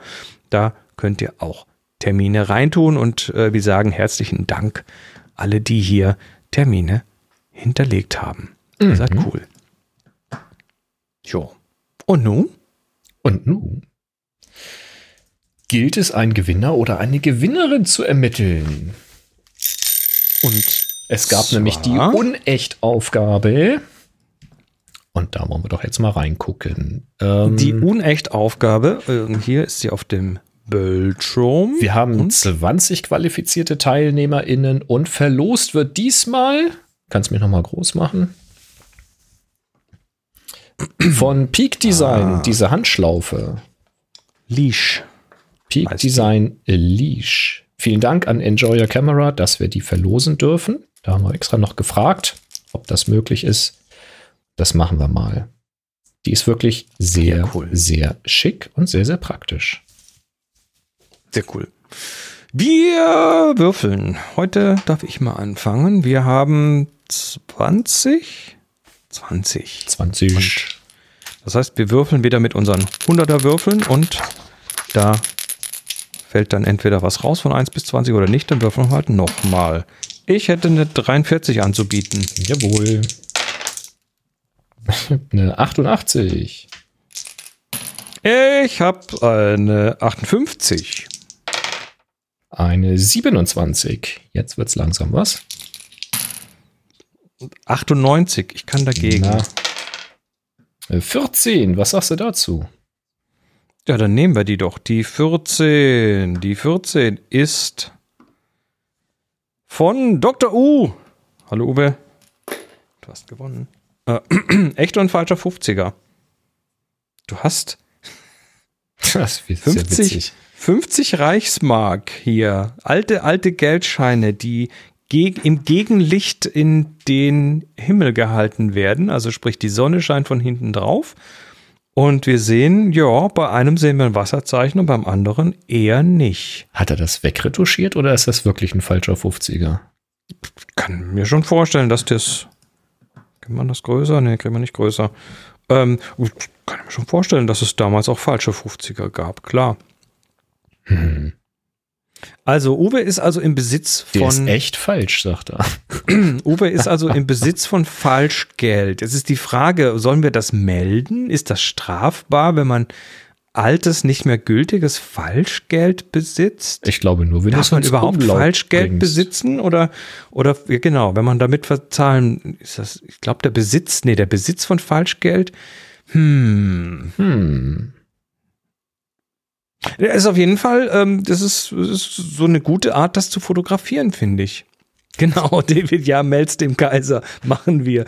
Ähm, das, äh, das ist eine gute Art, das zu fotografieren. Einfach mal die Sonne verwenden, dann haben wir diesen Farbkontrast, blauer Himmel gegen warmes, gelbliches Geld. Ja, Ich finde das gut. Also ich, die, die Farben sind gut, die Belichtung ist gut. Es kommt auf dieses, ähm, auf das Wasserzeichen an. Das ist äh, gut getroffen, dass es unten nicht da ist. Das ist von der Belichtung her wirklich sehr ausgewogen. Äh, ich äh, finde ich super. Und alleine Es- jetzt äh, zwei solche 50er zu haben, einen echten und einen falschen, das, das äh, macht mich gerade ein bisschen baff an der Stelle, muss ich gestehen. Cool. Ja, das ist doch schön. Was gewonnen. Genau. Der Chris, Christian hat es, wer Banknoten nachmacht oder verfälscht oder nachgemachte oder verfälschte sich verschafft und in den Verkehr bringt, wird mit Freiheitsstrafe nicht unter zwei Jahren bestraft. Stimmt, das stand da mal so Aber- drauf. Nachmacht. Aber ist die Frage, er hat sie nicht nachgemacht, er hat sie nicht verfälscht. Er hat sich jetzt natürlich nachgemacht oder verfälschte verschafft. Aber es Aber steht ja es ist ein ja und Geld in, mehr. und es steht da und in Verkehr bringt und das hat er ja nicht getan. Also alles in Ordnung. Und wie Jochen sagt, es ist kein Geld mehr. Insofern passt das schon. Ja, cool. Außerdem, wenn, wenn, wenn, du da das, wenn du das nur in der Hand hast und dann gleich dich strafbar machst, dann könntest du ja, wenn du zahlst, bezahlst den Bäcker mit Falschgeld und dann ist der Bäcker plötzlich im Knast. Er hat das ja in die Hand genommen. Nee, nee ich glaube, da gibt es schon noch. Ähm, egal. Also Das auf jeden Fall, äh, Uwe, du hast gewonnen. Einen Peak Design Leash.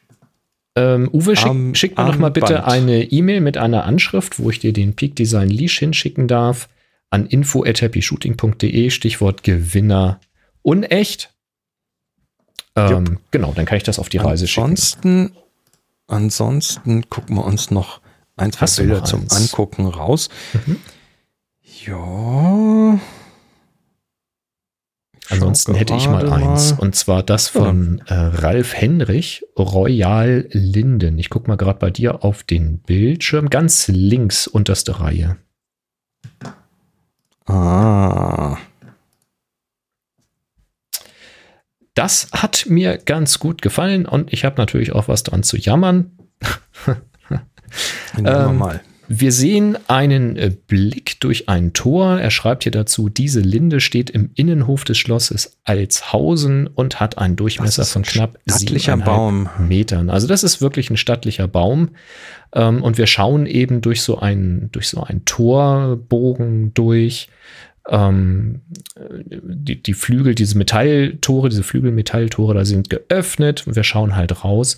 Und wir haben halt eigentlich den größten Teil des Bildes eher im Dunklen mit diesem Rundbogen, ähm, wo wir eben rausschauen, wo die Linde dahinter steht. Wir haben nach innen dann weiter nochmal einen Rundbogen, der den Inneren fasst. Das finde ich immer das Schöne an diesen alten Schlössern und Burgen, dass sich das alles immer schön wiederholt und rahmt. Da kann man schöne Architekturbilder machen.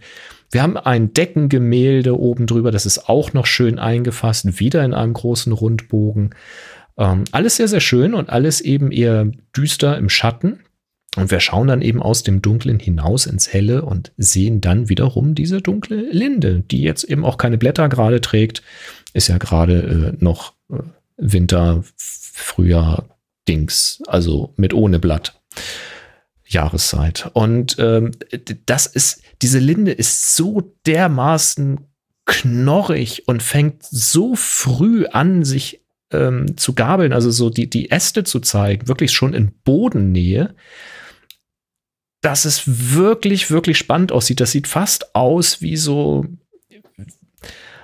wie soll ich sagen, wie so, wie so Blutgefäße vom Menschen oder wie das kristalline Wesen aus Star Trek TNG oder so. Also äh, unfassbar. Also ähm, ich, ich finde diesen Baum richtig, richtig toll. Ich glaube, ich könnte mir den stundenlang nur angucken. Und ich finde ihn eben schön, äh, Ralf, wie du den hier ins Bild gerahmt hast und der Versuchung widerstanden hast, ihn einfach groß und bildfüllend äh, zu zeigen, sondern ihn wirklich nur ja mit einem gewaltigen Passepartout in Form von diesem Bögen äh, darzustellen. Und er schreibt hier, die Lampen in diesem Durchgang, die da zu sehen sind, die waren aus. Die hat er dann in der Bildbearbeitung nachträglich hell gemacht, hm. also leuchten lassen. Das hat er ganz gut gemacht. Ja. Ähm, das äh, kann man abkaufen so. Das ist in Ordnung.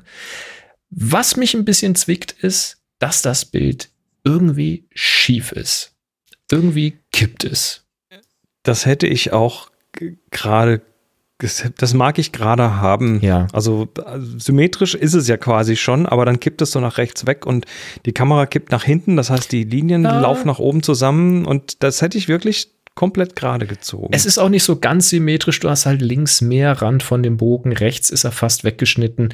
Ähm, also da, da, das sind so diese, ah, das, das, das, das zwickt mich so ein bisschen. Und da würde ich wahrscheinlich auch in der Bildbearbeitung noch mal rangehen mit Hilfslinien, das wirklich gerade ziehen oder ganz behutsam nur oben zusammenlaufen lassen, damit der Eindruck der Höhe da vielleicht noch bleibt oder ähnliches. Aber da würde ich mir tatsächlich wünschen, dass die Architektur wirklich möglichst präzise ist damit die Linde dahinter eben umso lebendiger äh, die Aufmerksamkeit dann zieht. Trotz es wäre halt aufgeräumter. Freien. Ja, ne? genau. Das wäre aufgeräumter dadurch. Genau. Ähm, dann ist jetzt die Frage, ob die, ob die dann, wenn er das gerade richtet, ob dann einfach die Lampen auch noch angeschnitten werden. Das kann durchaus passieren. Mhm. Ähm, und dann hätte ich das Bild nochmal gemacht, aber aus nochmal ein paar Schritte vor, mal die Lampen völlig ignoriert und das Bild so geframed, dass nur das Tor mit den Torbögen, mit den, mit den äh, wäre Versuchen drauf ist. Ja. Und ähm, das wäre das wäre so mein zweiter Versuch gewesen. Einfach noch ein bisschen weiter den Fokus auf den Baum, ohne da jetzt, äh, ohne das Gebäude komplett zu verlieren. Aber wie gesagt, das hat Ralf, wahrscheinlich auch. Ralf ist gerade im Slack der Schaden. Nächstes Mal nimmt er das Tilt-Shift mit. Ja, wenn man natürlich ein Tilt-Shift hat, ist das natürlich Luxus. Ähm, wie gesagt, ansonsten würde ich es tatsächlich, du hast ja Lightroom, in Lightroom tatsächlich versuchen, das Ganze mal äh, aufzurichten. Es kommt übrigens die Frage, Na, was an diesem Bild unecht ist. Naja, die leuchtenden Lampen, die halt nicht tatsächlich leuchten. Er sagt aber, die hat er nicht, äh, nicht eingeschaltet, sondern nur aufgehängt. Ja, ja, in der Bildbearbeitung. Es ist so unecht, das ja. Licht da. Mhm. Oder nicht. Naja. Ja, ja. Das ist das Unechte. Na gut. Aber trotzdem, also Ralf, das ist, äh, ich mag da möchte ich auch mal fotografieren. Das ist eine gute Location. Absolut. Hast du noch eins? Ganz gut. Ähm, ich versuche gerade, ich habe gerade nur am Thumbnail gesehen, ein Osterhasi mit unechten Farben. Der Kai hat, äh, hat ein, ähm, ja, ist, ist das, ist das, also da, ist, ja, okay, alles ist klar. Ist das eine Modelllandschaft oder ist der Hase nee. groß rein retuschiert? Der, der Hase ist groß und wahrscheinlich aufgeblasen. Du siehst da so, so, so Schnüre dran, Ach, dass er nicht wegfliegt vom Wind. Ach Da so. gehe ich jetzt mal von aus, dass okay. das ist so ein, das ist so ein Milk, so ein, so ein, so ein Milchhase oder Lind sowas. Lind, Lindhase, so ein mhm. goldener, mhm. mit einem roten Halsband und einer Glocke dran. Und der ist ja schon mittlerweile recht ikonisch. Und äh, ich vermute, dass das da irgendwo, dass da eine Schok Schokolaterie oder sonst was ist und dass die halt da so, ein, so für, für Werbung so ein Ding drauf gemacht haben. Was hat Thomas gemacht? Er hat dem halt so ein Collar Key verpasst. Also sprich, alles ist schwarz-weiß bis auf den goldenen Hasen. Und ich bin jetzt kein, kein Riesenfan von Collar Key, aber das hat irgendwie, naja, das ist halt jetzt nicht was Normales, was mit Collar Key rausgestellt wird, sondern es ist halt was Surreales, was abgespaced ist, was man da nicht erwartet. Und da finde ich das schon wieder ganz okay. Schokomuseum Köln schreibt Ike, könnte es sein. Ein Fragezeichen, ja ich fand das ganz interessant, weil dadurch, dass er die, äh, die Industrie ringsrum komplett entsättigt hat, ich weiß aber nicht, ob er da noch bearbeitet hat oder ob das einfach so passiert ist, weil das hat alles einen ziemlich ähnlichen Grauton. Deswegen habe ich erst gedacht, ob das so eine Modellanlage ist, die einfach noch nicht lackiert ist, weißt du, so, so Kunststoff oder sowas, was aufgebaut ist und dann der Schokohase da. Aber nee, es ist äh, tatsächlich ein überdimensionaler Schokohase. Ja, Ja. cool. Es, äh, also die, die, dieser Color Key führte mich tatsächlich beim ersten Betrachten in die Irre. Gut gemacht. Ja. Sehr schön. Genau. Also, das Toll. äh, so viel dazu. Ihr habt alle tolle Bilder gemacht und macht da auch gerne bei der nächsten Aufgabe wieder mit. Die gibt es dann nächste Woche. Aktuell läuft noch die. Aufgabe. Also es läuft auf jeden Fall noch eine Aufgabe, die man, das habe ich ja schon ein paar Mal erzählt, wenn man auf happyshooting.de slash Aufgabe gibt, dann sieht man die alle und dann kann man zum Beispiel sehen, dass gerade die Fabrikaufgabe noch läuft. Bis zum 31.03. übrigens noch. Das sieht übrigens so aus. happyshooting.de slash Aufgabe. Nur, dass man da noch mal ähm, nee, Aufgaben, bitte. Slash Aufgaben. Und dann kommt nämlich die Liste der Siehst du? Aufgaben und die ist äh, verdammt lang. Die ist echt verdammt lang. Ich muss jedes Mal wieder mich, äh, mich wundern, wie viele. Ja, wir machen das schon seit einer Weile, ne?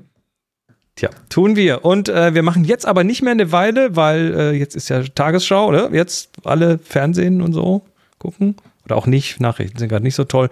Dr. Äh, Who kommt sind- auch wieder um Viertel nach acht und dann äh, zwei Episoden und dann kommt ein Doctor Who Classic. Das interessiert jetzt niemanden, der das irgendwann in der späteren Zukunft hört. Vergesst das einfach wieder. Wir sind wieder live in der Woche am Dienstag, den 29. da und dann am Dienstag, den äh, Mittwoch, den 30. gibt es wieder die locker fluffige Fotoshow. Ähm, solltet ihr dafür Themenvorschläge haben, ne? wir können uns durchaus vorstellen, da auch mal einfach eine Stunde lang uns über ein Thema auszulassen Sehr gerne. oder das mit euch zu besprechen, interaktiv wie immer. Bringt trotzdem eure Bilder mit und vielleicht auch ein Poll. Das wird ja da, ist ja da alles äh, mittlerweile sehr viel In Involvement von allen. Wir freuen uns drauf und bis nächste Woche. Macht es gut. Drei, zwei, Zwei, eins, eins. Happy Shooting. Shooting.